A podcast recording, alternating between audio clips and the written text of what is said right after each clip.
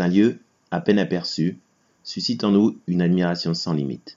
Le Perito Moreno, cet immense et magnifique glacier du nord de la Patagonie, est l'un de ceux-là. Dans l'épisode d'aujourd'hui, nous voyageons de nouveau avec Pablo Antimi, guide touristique dans le parc national des glaciers. Il en connaît tous ses secrets et les partage avec nous avec une très grande gentillesse.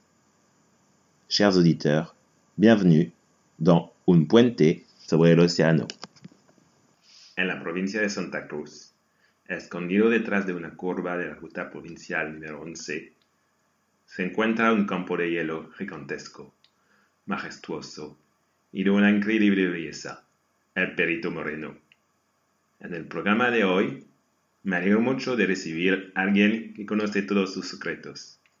Es guía de turismo en el Parque Nacional de los Glaciares y se llama Pablo Antimi.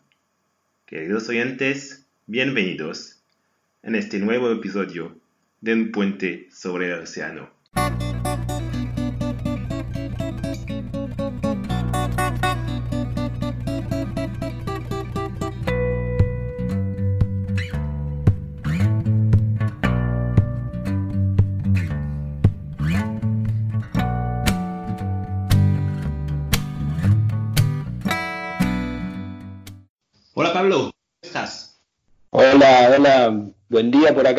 Por allá. Desde casi 20 años, tu oficina es un gran campo de hielo rodeado con montañas escarpadas. ¿Te acuerdas de tu primera encuentro con un glaciar? Sí que me acuerdo. Es, es lo que me terminó trayendo a este lugar, mi primer encuentro con el glaciar. Eh, eso fue hace muchos años, fue antes de tomar la decisión de venir a vivir a este lugar. Estaba haciendo en ese momento un viaje muy lindo, un viaje que inicié en Bariloche, en la parte norte de Patagonia, y que tenía como destino final Ushuaia. Y mm, ese viaje lo hice en bicicleta. y mm, la primera vez que llegué al glaciar Perito Moreno fue en bicicleta, viajando en bicicleta. Y recorrí toda, toda la ruta 40. Y fue hace ya varios años, eso fue en el año 1998, en el siglo pasado. Y, y fue inolvidable el, el, el impacto que me provocó llegar al, al, glaciar, ¿no? Me acuerdo que Calafate era muy pequeño, muy chiquitito, muy polvoriento todo alrededor, las rutas no, no estaban pavimentadas como están hoy. Y desde Calafate me llevó casi todo un día llegar al, al glaciar, ¿no? Mucho viento, era verano, pero bastante viento, fines de enero. Eh, estaba viajando con un compañero de viaje, así que bueno, llegamos a, un lugar donde había un camping en aquella época, unos pocos kilómetros antes de llegar al glaciar, y ahí pasamos la noche. Toda la noche escuchando los, los sonidos de los desprendimientos del hielo, ¿no? Una vez que calmó el viento, eso se escuchaba muy bien, a pesar de que estábamos a unos kilómetros. Y al día siguiente fui, fui al glaciar en bicicleta, llegué con la bicicleta y me acuerdo fue un día maravilloso, soleado.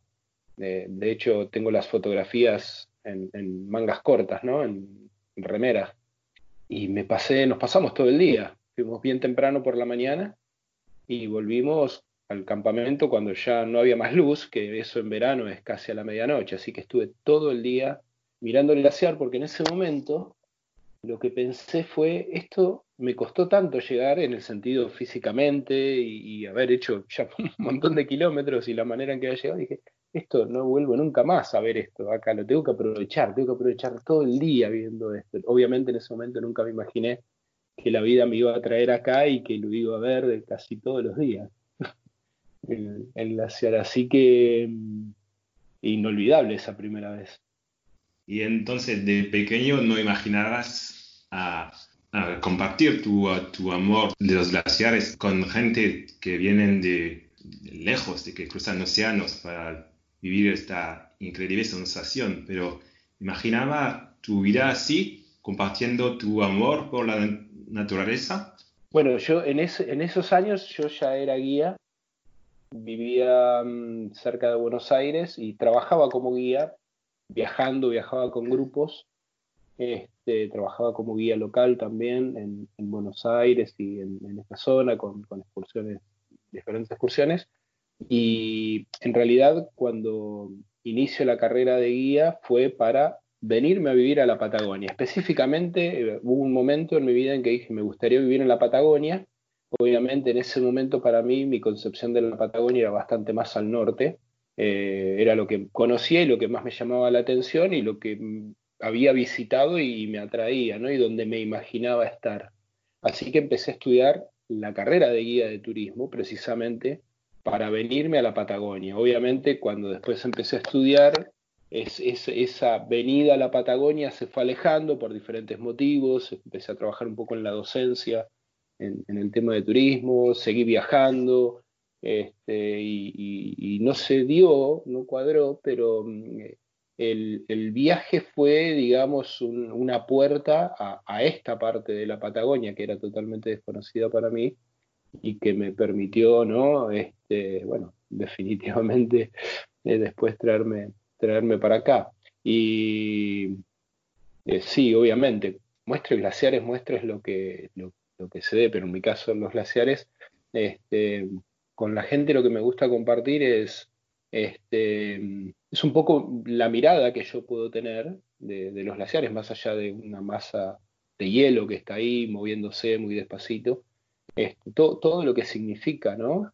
Todo lo que significa un glaciar, no solamente desde el punto de vista, no sé, estético para una fotografía, sino desde el punto de vista económico, desde el punto de vista funcional en nuestro planeta y, y, ver cómo ese hielo inerte, podríamos decir ahí, empieza a despertar un montón de emociones en la gente. Y eso es lo, lo más lindo, ¿no? Cuando uno visita el glaciar.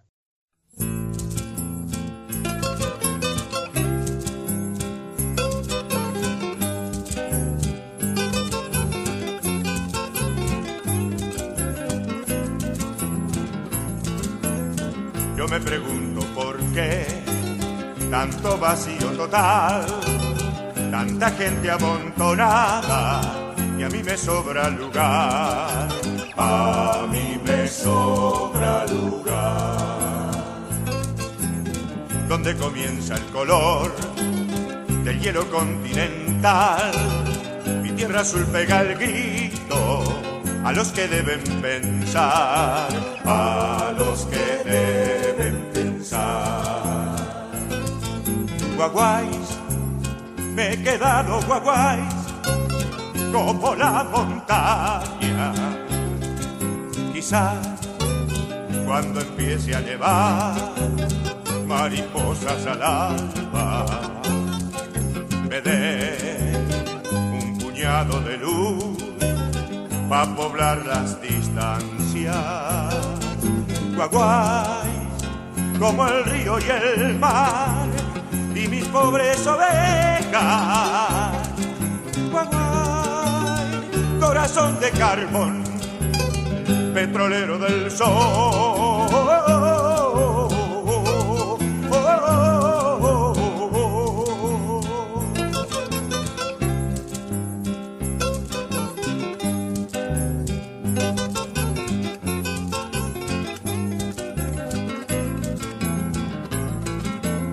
Yo me pregunto por qué tanta lucha sin cesar. El sueño de los abuelos se funde en la soledad, se funde en la soledad.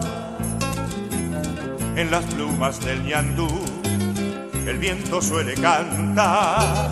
Esta tierra está desierta y es necesario poblar es necesario poblar. Guaguay, me he quedado guaguay, como la montaña. Quizás cuando empiece a nevar, mariposas al alba, me den un puñado de luz para poblar las distancias. Guaguay, como el río y el mar, y mis pobres ovejas. Corazón de carbón Santa Cruz de mi amor.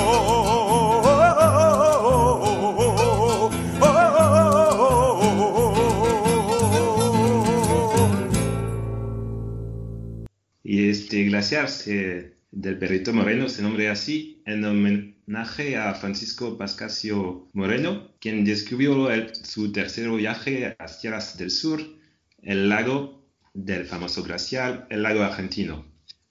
¿Qué importancia tuvo este científico, naturalista, geógrafo y explorador en la historia reciente de Argentina y en la comprensión del funcionamiento de un glaciar?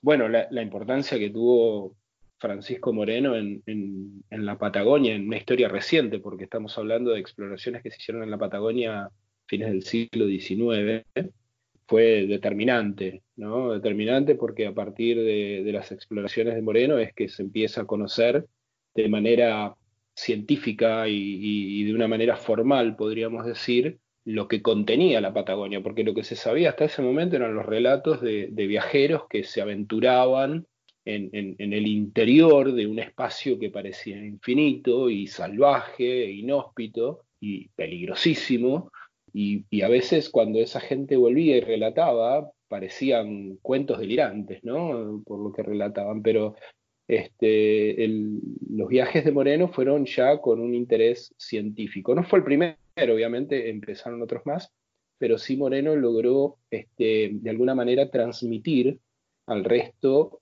de, los argentinos en aquella época y a quienes tenían que tomar las decisiones en el país de la necesidad de, eh, bueno, de, ocupar la Patagonia, de apuntar hacia el progreso de esa zona que estaba obviamente tan alejada, de, eh, no solamente geográficamente, sino de, las necesidades de la gente, que era como que no, no, no, se tenía en cuenta.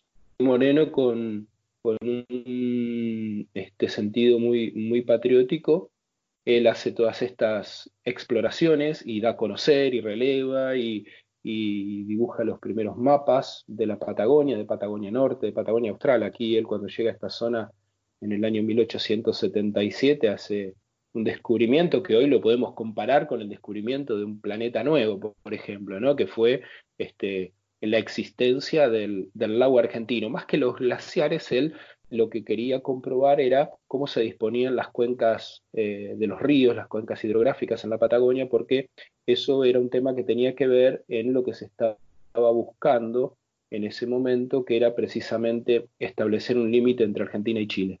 Y las cuencas eh, hidrográficas iban a cumplir un factor determinante. Después Moreno, gracias a su conocimiento, consigue que las, cuencas no sean este, de alguna manera eh, no, no tenidas en cuenta, pero que sopese más este, otras características geográficas en el lugar para, para demarcar eh, el límite entre los dos países y eso fue totalmente benéfico porque lo que hizo prevalecer Moreno fue eh, la utilización de las más altas cumbres para establecer el límite entre Argentina y Chile, es decir, utilizar la cordillera de los Andes como una medianera, podríamos decir, ¿sí? Eh, por ejemplo, desde, las, desde la línea de las más altas cumbres, dividirse el territorio hacia el este Argentina y hacia el oeste Chile. Y eso se consigue gracias al trabajo de Moreno, precisamente como perito, que es el trabajo en el que se lo designa, y gracias a que él tenía un conocimiento cabal de lo que era la geografía patagónica, ¿no? y, y todo esto movido por un sentimiento, como te decía al principio, de, patriotismo y, una visión a futuro, donde él en un lugar totalmente inhóspito, que incluso hoy nos parece súper inhóspito este lugar, él veía el, futuro del país ¿no? en, estos territorios australes. Pero bueno, él, por ejemplo, los glaciares los tomaba como un componente más del lugar, no era precisamente el estudio de los glaciares lo que lo movía este, él no era glaciólogo, era un naturalista, un naturalista, eh, un científico autodidacta. Prácticamente no, no, tuvo una educación formal en, ese tipo de ciencias, sino que desde muy joven fue este, aprendiendo, leyendo, relacionándose este, con otros científicos, siendo un, muchachito, y eso lo fue preparando para, para este gran trabajo ¿no? que le tocó desempeñar.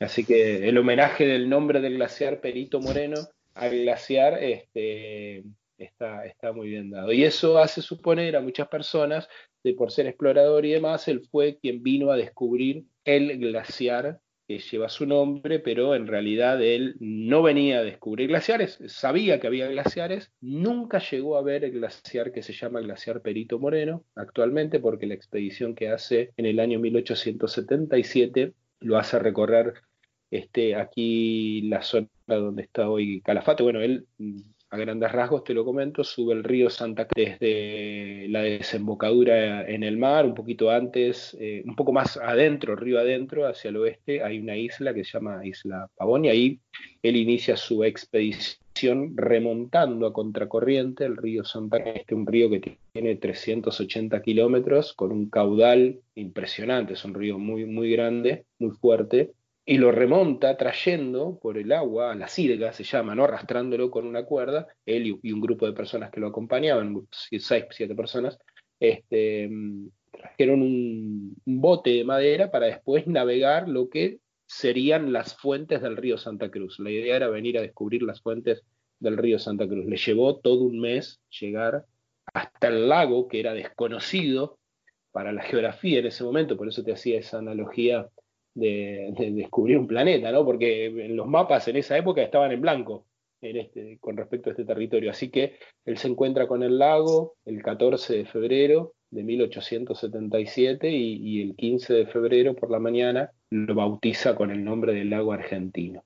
Y, explora la zona, se va un poquitito más al norte, sigue el curso de otro río que se llama Río La Leona, por una anécdota muy interesante de un ataque de un puma a, Moreno mientras estaba a orillas del río y, desde allí ve una montaña impresionante que bautiza con el nombre que la conocemos hoy, que es el Monte Fitzroy. Bueno, una exploración increíble. Y decide internarse hacia la cordillera de los Andes por el lago argentino. Intenta hacerlo en el bote de madera, pero el lago es muy grande y las condiciones de navegación a veces son muy complicadas por el tema del viento. Así que lo que hace es ir a caballo siguiendo toda la margen sur del, lago y llega al pie de la cordillera, se interna en un canal que bautiza con el nombre de Canal de los Témpanos, porque él veía flotando témpanos, icebergs que, vendrían de un glaciar, él sabía que venía de un glaciar, eso obviamente vienen del, glaciar que, que, llamamos Perito Moreno hoy, pero bueno, él llega a un punto donde decide terminar su expedición, eso fue en,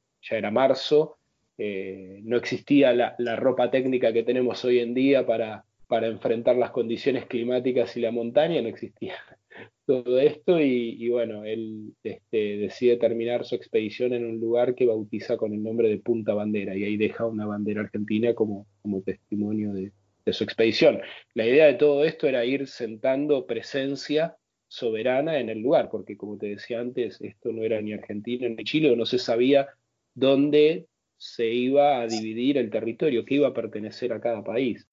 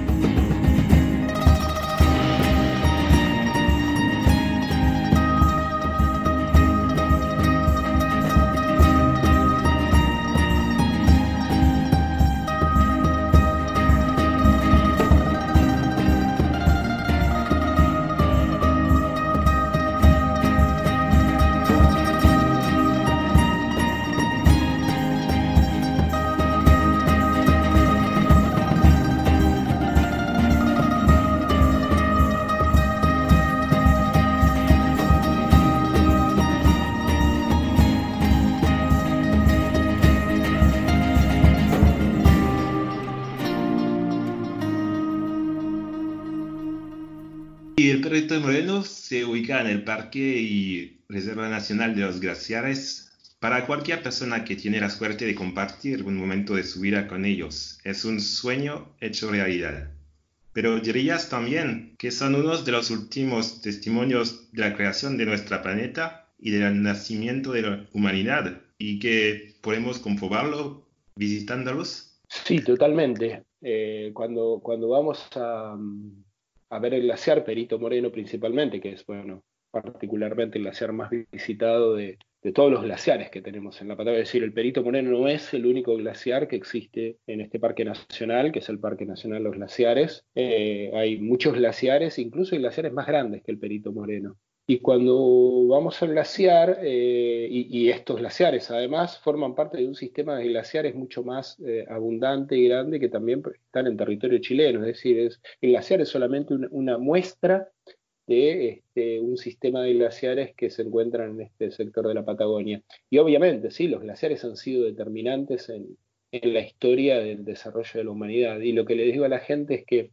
este, estos glaciares enormes, que, contemplamos, porque obviamente el glaciar Perito Moreno, a pesar de no ser el más grande, es un glaciar este, descomunal por el tamaño. Imagínate que es un poco más grande, la, superficie que tiene el glaciar Perito Moreno es un poco más grande que la superficie de la ciudad de Buenos Aires. Entonces, para hacer una comparación así rápida, son 256, 57 kilómetros cuadrados que tiene el glaciar Perito Moreno, es enorme. Cuando uno está parado frente al glaciar Perito Moreno ve algo enorme. Y siempre le digo a la gente, tengan en cuenta que lo que estamos viendo son los restos de la última gran glaciación, es prácticamente nada que nuestros antepasados que convivieron con precisamente el momento de máxima expansión de, los glaciares, estamos hablando hace 25.000 años atrás, que fue la, última gran glaciación, ¿no? el momento de, de máxima expansión y después empezaron a retroceder, los glaciares eran muchísimo más grandes. Y en esta zona podemos ver las huellas del paso de los glaciares y de la presencia de los glaciares en aquel momento, por ejemplo, en las cuencas de los lagos. Cuando uno ve, por ejemplo, en el Google Maps o en un mapa el glaciar Perito Moreno actualmente y ve todo el contorno del lago argentino, tiene que imaginarse que ese glaciar que tenemos ahí hace 25.000 años era mucho más extenso y junto con el resto de los glaciares cubrían la cuenca del lago argentino y la cuenca del lago que está más al norte, que se llama Viedma, también estaba cubierta por el hielo, y el estrecho de Magallanes también estaba cubierto por el hielo. Es decir, que lo que estamos viendo es prácticamente nada en comparación con el tamaño que tenían los glaciares en aquel momento. De todas maneras, obviamente, cuando uno está frente a los glaciares, hay algo que se despierta en la herencia genética que tenemos de esos antepasados que hace que nos quedemos este, ¿no? Eh, contemplándolos y, despertando ciertas memorias que, ancestrales, ¿no? Podríamos decir, este, que hace que, bueno, que, se disfruten de una manera increíble, hace que haya un viaje interior, ¿no? Hacia el interior nuestro, contemplando los glaciares. Y han sido determinantes en la evolución humana. Sí, sin lugar a dudas. Eh, alguna vez he leído que los pocos humanos que, que, vivían sobre la Tierra en el momento de máxima expansión de los hielos han sido quizás de los más exitosos que hubo en el planeta, porque fueron los que se tuvieron que adaptar a ese cambio tan fuerte que les permitió sobrevivir y que hoy nosotros estemos sobre la Tierra. Así que es muy interesante, ¿no? Cuando uno pone en, en, contexto toda esa, esa, información. Y volviendo a tu trabajo de guía, ¿nos puedes sí. un momento en particular en tu carrera o tal vez una conversación que te hizo sentir particularmente afortunado de hacer este trabajo? Son muchísimas. Imagínate que tantos años de, de, trabajar como guía, tuve la suerte de conocer mucha gente, tuve la suerte de conocer gente de todas partes del mundo y vivir con ellos este, experiencias muy lindas. Siempre hay, ¿no? Como una especie de, de patrón que se repite quieras o no, en una visita glaciar, a veces hasta las preguntas parece un chiste, ¿no? se repiten, incluso depende de qué país sea, se repite la misma pregunta. Pero cada vez que uno visita al glaciar o, el contacto con, alguien en, una excursión, uno tiene que darse la oportunidad de, dejar que durante ese encuentro se pueda de alguna manera manifestar una experiencia que, puede llegar a ser única. Es decir, mi trabajo podría ser simplemente una repetición de datos con alguien que me paga por eso. Trato de que no sea de esa manera, trato de, recibir a, esa persona como, como, bueno, alguien que no conozco, pero que estamos este, de acuerdo en, compartir, este, en compartir un, momento de nuestras vidas visitando un lugar increíble y donde corro con la ventaja de conocer algunas particularidades y cosas que nos pueden llegar a ser interesantes eh, durante esa experiencia y eso es lo que trato de transmitir. Así que imagínate que con cada persona también y con tanto tiempo de trabajo puede llegar a ser este, infinito, ¿no? las experiencias, pero este, no, hay anécdotas un montón, y hay anécdotas también de algunos momentos, ¿no? También este, un poco complicados por el tema del clima, este, es un clima difícil, pero mm, quizás este, te podría decir así en rasgos generales que cuando la gente se emociona frente al, glaciar, este, un momento increíble, estás como satisfecho, ¿no? Ver que, la gente se despierta, despierta su, emoción y, la deja salir, eso es, es muy lindo, es muy satisfactorio. Lamentablemente, tenemos que concluir esta charla con vos, Pablo. Pero antes de despedir, una última pregunta. Decime. Si tuvieras un solo mensaje que transmitir a un niño que viene por primera vez en el Parque Nacional Los Glaciares, para explicarle por qué este lugar es patrimonio de la humanidad. ¿Qué le dirías?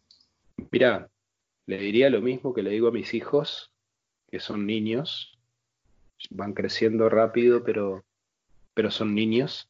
Lo que le diría es que, que se conecte con eso que está ahí, que se conecte con la naturaleza, que se conecte con el mundo. No utilizamos el Wi-Fi como en los juegos, usamos otro tipo de conexión y que este juego de la vida real puede llegar a ser mucho más interesante que el juego de una computadora. Eh, obviamente, a los niños hay que introducirlos en el mundo de la naturaleza, mostrarles que hay más allá de un esfuerzo por salir a caminar a la montaña o de estar en un clima frío contemplando un glaciar.